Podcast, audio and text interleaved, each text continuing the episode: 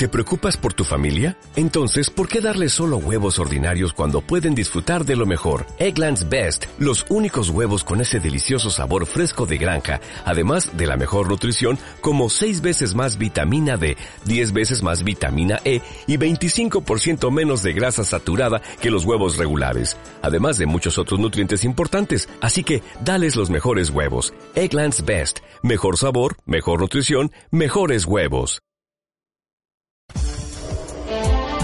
Informativo semanal.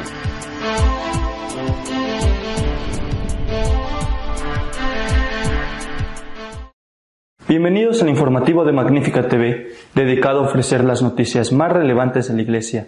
Hoy es miércoles 18 de julio de 2018 y estos son nuestros titulares.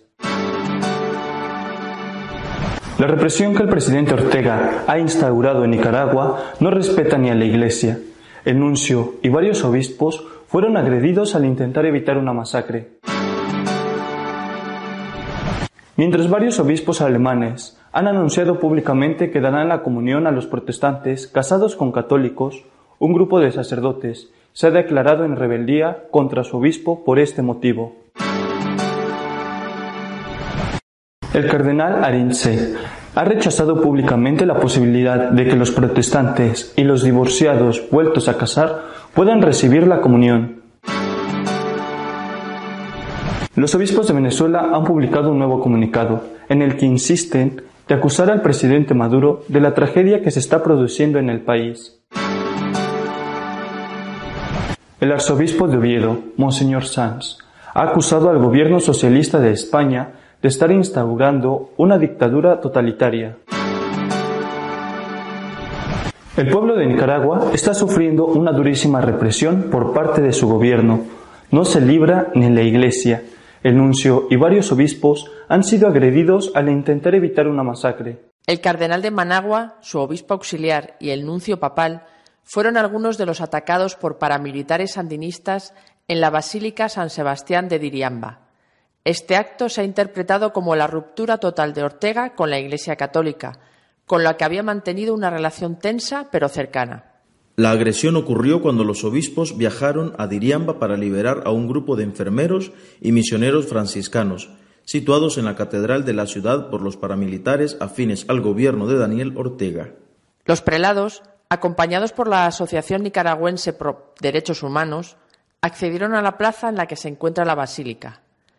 El templo estaba rodeado por unos 200 encapuchados parapoliciales, así como decenas de policías fuertemente armados y algunos de ellos también con los rostros tapados. Adentro del templo yacían heridos producto de la represión, sacerdotes y médicos voluntarios que prácticamente estaban secuestrados. Los obispos anunciaron su gira a Diriamba para mediar entre las partes, como lo hicieron el pasado 21 de junio de forma exitosa en la ciudad de Masaya. Sin embargo, esta vez los paramilitares y las turbas no se escondieron como en Masaya. Algo había cambiado. El presidente Ortega amenazó indirectamente a los obispos el pasado sábado, cuando radicalizó su posición frente a la crisis. El mandatario no adelantará elecciones al primer trimestre de 2019 y acusó a los obispos de lanzar maldiciones contra él. Este ataque a los obispos nunca había sucedido en Nicaragua, señaló el cardenal Brenes. El único episodio parecido fue la afrenta sandinista a San Juan Pablo II en marzo de 1983, cuando los sandinistas interrumpieron la misa del pontífice en la plaza pública. Los sandinistas gritaron aquella vez Queremos la paz. Treinta y cinco años después, los partidarios de Ortega volvieron a gritarles a los obispos católicos la misma consigna mientras les pegaban. La posibilidad de que los protestantes casados con católicos puedan comulgar está dividiendo a la Iglesia en Alemania. Hay obispos a favor y otros en contra. Hay también sacerdotes que se niegan a obedecer a sus obispos. A pesar de la Carta de la Congregación para la Doctrina de la Fe, desautorizando la publicación de la Guía de la Conferencia Episcopal Alemana para la Intercomunión de Protestantes, Cuatro prelados germanos han anunciado que la implementarán en su diócesis, aprovechando el permiso que para ello les dio el Papa Francisco. El arzobispo de la diócesis de Paderborn, Hans Josef Becker, decidió implementar la controvertida guía de intercomunión de los obispos alemanes que permite a los cónyuges protestantes de los católicos, en casos individuales, recibir la Sagrada Comunión. Casi inmediatamente, el obispo Gerard Feige de Mandeburgo, el arzobispo Stefan Hess de Hamburgo y el obispo Franz Josef Bode de Osnabrück se unieron al arzobispo Becker y anunciaron que seguirán adelante con la intercomunión en sus respectivas diócesis. Días más tarde se les unió el obispo de Würzburg, Frank Jung, que fue más allá e invitó a todos los protestantes casados con católicos a recibir la comunión, con la excusa de que se estaban celebrando las bodas de oro de su catedral.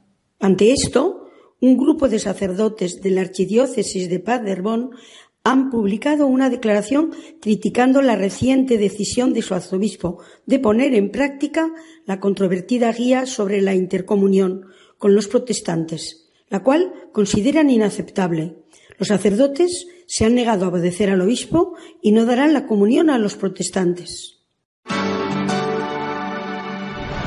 El cardenal Arinze, nigeriano y prefecto emérito de la Congregación para el Culto, ha recordado, para que los protestantes comulguen, deben convertirse a la fe católica y que comulgar en pecado mortal es cometer sacrilegio.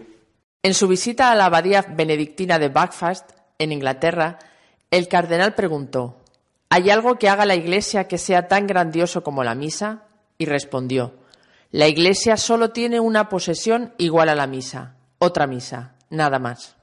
La celebración eucarística de la misa no es un servicio ecuménico, no es una reunión de aquellos que creen en Cristo y que inventan una oración para la ocasión. Es una celebración de los misterios de Cristo que murió por nosotros en la cruz quien convirtió el pan en su cuerpo y el vino en su sangre, y les dijo a los apóstoles, hagan esto en memoria mía. La celebración eucarística de la misa es la celebración de la comunidad de fe, aquellos que creen en Cristo. Tienen comunión en la fe, en los sacramentos y en la comunión eclesiástica, no solo en la Sagrada Comunión, sino en la unidad eclesial con su pastor, su obispo y el Papa. Cualquiera que no sea miembro de esa comunidad no encaja en absoluto. Después de la misa, puedes tomar una taza de té e incluso un vaso de cerveza y un poco de pastel. Está bien, pero la misa no es eso. Deseamos el bien a otros cristianos, pero la Sagrada Eucaristía no es nuestra posesión privada que podemos compartir con nuestros amigos. No es nuestro té ni nuestra botella de cerveza que sí podemos compartir. El cardenal dijo que si los protestantes desean recibir la comunión en las iglesias católicas, deberían convertirse en católicos. Vengan, sean recibidos en la iglesia y luego puedan recibir la Sagrada Comunión siete veces por semana. De otra manera, no. Además, recordó que los católicos que han cometido pecados mortales deben recibir la absolución antes de que puedan recibir la Eucaristía. Por esa misma razón, si una persona está divorciada y se volvió a casar, entonces hay un problema. Cristo dijo que el que deja a su esposa o esposo y se casa con otro comete adulterio. No somos nosotros quienes hicimos eso. No es una ley del Vaticano, es Cristo quien lo dijo. No podemos ser más misericordiosos que Cristo. Si alguno de nosotros dice que tiene permiso de Cristo para cambiar uno de los puntos principales que Cristo nos dio en el Evangelio, me gustaría ver ese permiso y también la firma. Ni siquiera si todos los obispos estuvieran de acuerdo, podría ser así. Una vez más, los obispos de Venezuela han denunciado el régimen dictatorial del presidente Maduro y le han acusado de ser el responsable de la tragedia que se vive en el país. La mayor parte de la población no cuenta con los medios para hacer frente a la monstruosa hiperinflación. La calidad de vida de los venezolanos, ya sumamente precaria, se deteriora día a día, dicen los obispos en la nota publicada al final de su asamblea plenaria. Denuncian que el principal responsable de la crisis por la que atravesamos es el Gobierno nacional, por anteponer su proyecto político a cualquier otra consideración, incluso humanitaria por sus erradas políticas financieras, por su desprecio a la actividad productiva y a la propiedad privada, por su actitud constante de poner obstáculos a quienes tienen voluntad de resolver algún aspecto de la problemática actual. Los obispos acusan al Gobierno de actitudes de prepotencia, autoritarismo y abuso de poder, así como la constante violación de los derechos humanos. Consideran además que el país está en diáspora porque una de las situaciones que clama dramáticamente desde su silencio es el fenómeno de la migración, con sus consecuencias terribles. Los ataques del gobierno socialista de España a la educación católica han llevado al arzobispo de Oviedo, Monseñor Sanz, acusarle de imponer una dictadura totalitaria. Monseñor Jesús Sanz Montes, arzobispo de Oviedo y miembro del Comité Ejecutivo de la Conferencia Episcopal, ha denunciado en Twitter la deriva totalitaria del gobierno del PSOE en materia educativa. El arzobispo de Oviedo ha expresado de forma muy clara su postura acerca del anuncio del gobierno de arremeter contra los colegios concertados, en su mayoría católicos, y contra la asignatura de religión en los centros públicos, que dejaría de servir para la nota media.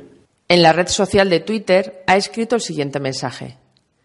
Con su habitual liberticidio intervienen nuestra libertad. Tienen miedo de la verdad que nos hace libre de veras y por eso la quieren controlar, expulsando a los padres de la educación de sus hijos e imponiendo ellos una ética de Estado. Vuelve la dictadura totalitaria. Nuestro editorial de esta semana está dedicado a comentar lo que está sucediendo en Nicaragua, que sigue los pasos de Venezuela. La situación en Nicaragua avanza hacia lo insostenible e insoportable. La represión que el dictador Ortega está ordenando sobre su propio pueblo lleva ya más de 300 muertos y de 2.000 heridos. La gente solo dispone de unas horas, pocas horas por la mañana para poder salir y hacer las mínimas cosas. A partir de mediodía o primera hora de la tarde, los francotiradores disparan a los que no llevan un distintivo del gobierno y se atreven a salir a la calle. El dictador ha ordenado incluso que los heridos no sean llevados a hospitales públicos para ser atendidos y mueren desangrados en las calles. Es una situación que se parece cada vez más a la que se vive, se sigue viviendo en Venezuela. Esta situación se ve agravada por otra cosa, el cómplice silencio mundial, mayoritario. Yo me pregunto, ¿qué estaría sucediendo si eso, lo mismo, fuera causado por una dictadura de derechas? Todas las capitales europeas, la mayoría de las ciudades norteamericanas, por lo menos, estarían llenas de manifestantes protestando y pidiendo la libertad en Nicaragua. Pero como lo hace un gobierno comunista, no pasa nada. Silencio casi absoluto. ¿Para qué sirve la ONU? ¿Para promover la ideología de género y el aborto? ¿Solo sirve para eso? Este silencio hace aún más grave lo que está pasando allí y este silencio es el que hay que intentar romper.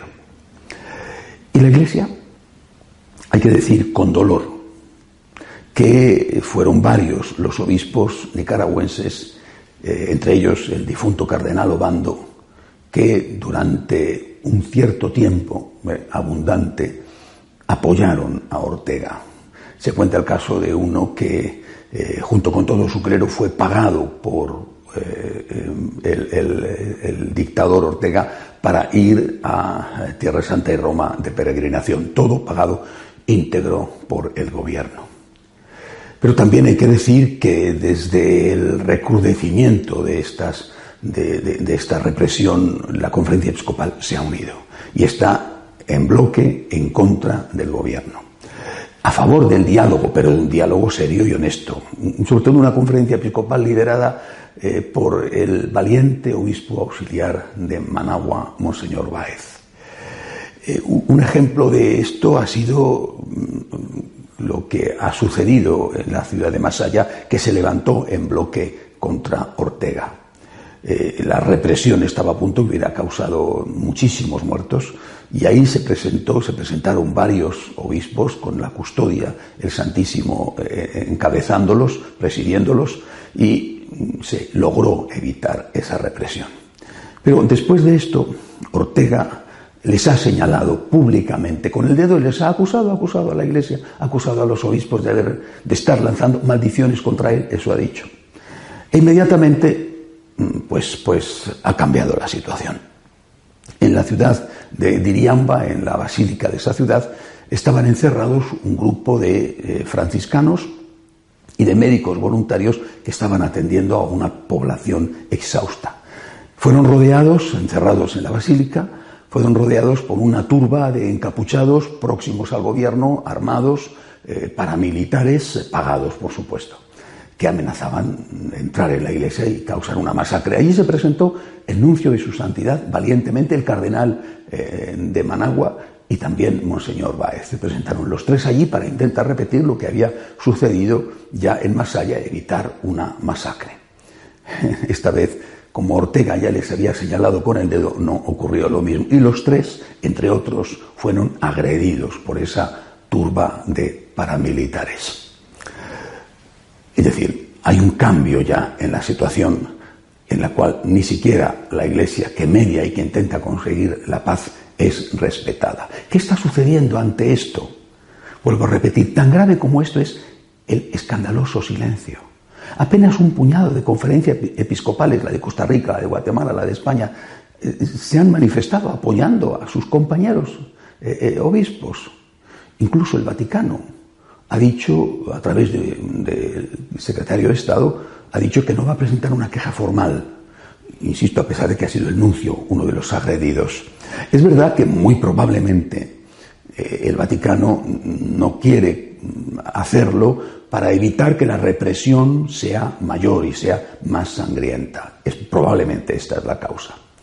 Ha habido casos semejantes, distintos, pero semejantes en la historia. Por ejemplo, cuando Pío XII supo lo que estaba sucediendo en los campos de concentración, las matanzas eh, que llevaban a cabo los nazis, decidió ocultar la información para evitar que la represión, sobre todo contra los católicos, fuera mayor, que ya había causado eh, víctimas como por ejemplo Santa Edith Stein o San Maximiliano Kolbe.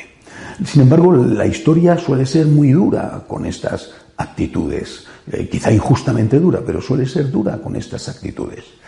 Afortunadamente, eh, la Iglesia en este momento, la Iglesia en Nicaragua en este momento está con el pueblo oprimido, de forma total, en bloque. Eh, y yo creo que eso es lo importante, porque el pueblo sabe que puede contar con sus pastores que no le han abandonado. Lo mismo que ha sucedido y está sucediendo en Venezuela. La Iglesia está con el pueblo, está con la libertad, está con la verdadera causa de la paz. Y, digo la verdadera causa de la paz porque, porque de verdad es no solamente grave lo que pasa, sino que hay una ironía y un abuso en la palabra. Cuando esta turba estaba agrediendo al nuncio y al cardenal Brenes y a Monseñor Báez, el auxiliar de Managua, gritaban, queremos la paz. Fíjate, tienen armas, están pegando a esta gente y gritan, queremos la paz. Pero es que esa es la misma consigna que utilizaron los sandinistas nicaragüenses cuando, durante la visita de San Juan Pablo II, interrumpieron la misa del Papa, las imágenes son espeluznantes, cargaron contra la multitud aterrada que estaba en la misa, que se dispersó provocando una estampida y gritaban lo mismo, queremos la paz. Es típico de los comunistas. Dicen justo lo contrario de lo que practican. Bonitas palabras, malos actos. Queremos la paz mientras que están golpeando a los inocentes y aterrando a la población. Bueno, ¿qué podemos hacer nosotros? Creo que hay que acompañar a Nicaragua con la oración, lo mismo que no hay que dejar de rezar por Venezuela. Hay que acompañarles con la oración, pero también romper este, este cerco de silencio mundial que, que está protagonizado por esos mayoritarios medios de comunicación controlados por la izquierda. Vuelvo a repetir, si esto estuviera pasando en un país gobernado por un, partido de derechas o una dictadura de derechas, qué diferente sería todo. Pero los comunistas tienen bula para eso y para mucho más. Recemos por Nicaragua, acompañémosles con nuestra oración y no callemos para que ellos no se sientan más solos y más abandonados. Hasta la semana que viene, si Dios quiere. Si desea estar al tanto de lo que va sucediendo en nuestra iglesia, puede hacerlo en nuestra página web de noticias www.católicosonline.org. Durante julio y agosto, este noticiario se emitirá cada dos semanas, si Dios quiere.